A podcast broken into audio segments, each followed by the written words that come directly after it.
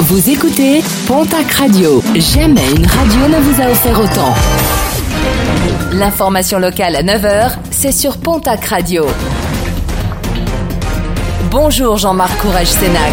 Très belle matinée, une soirée festive qui se termine par un drame. À Tarbes, un jeune homme de 18 ans, originaire de Lons dans les Pyrénées-Atlantiques, a été secouru avenue des Forges, quartier de l'Arsenal à Tarbes, alors qu'il venait d'être grièvement blessé à la tête. Ce dernier a été évacué vers l'hôpital dans un état désespéré. Une jeune femme a été auditionnée dans la foulée, ce qui a permis l'arrestation d'un jeune de 19 ans, résidente à Asson dans les Pyrénées-Atlantiques, mais qui avait pris la fuite dans le Gers. Une enquête a été ouverte pour éclaircir les causes de ce nouveau Le meurtre par balle dans la nuit de vendredi à samedi à Paris de l'ex-international de rugby argentin Federico Martina Rambourou. Un différent entre deux groupes de personnes serait à l'origine de ce geste.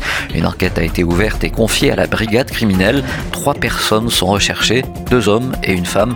Le tireur aurait été identifié et serait un militant d'extrême droite défavorablement connu des services de police. Federico Martina Rambourou avait joué à Dax entre 2008 et 2010 et à Biarritz entre 2004 et 2006 où il avait remporté deux boucliers de Brennus.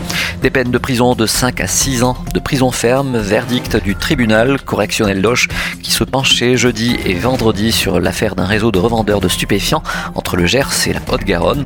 Cannabis et cocaïne au cœur de ce trafic. 9 personnes au total étaient jugées. Les résultats sportifs de ce week-end avec en basket Betclic Elite la victoire de l'élan béarnais qui recevait l'équipe de Gravelines. Une victoire sur le score de 87 à 82. En nationale masculine, une défaite dans le groupe B de l'Union Tarbes de Pyrénées qui recevait l'équipe de Boulogne 73 à 74. Dans le groupe C, victoire de Dax Camarde au centre fédéral BB 58 à 71.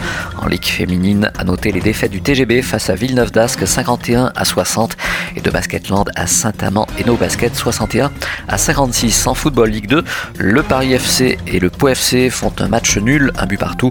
Victoire du TFC à Auxerre de buts à 1.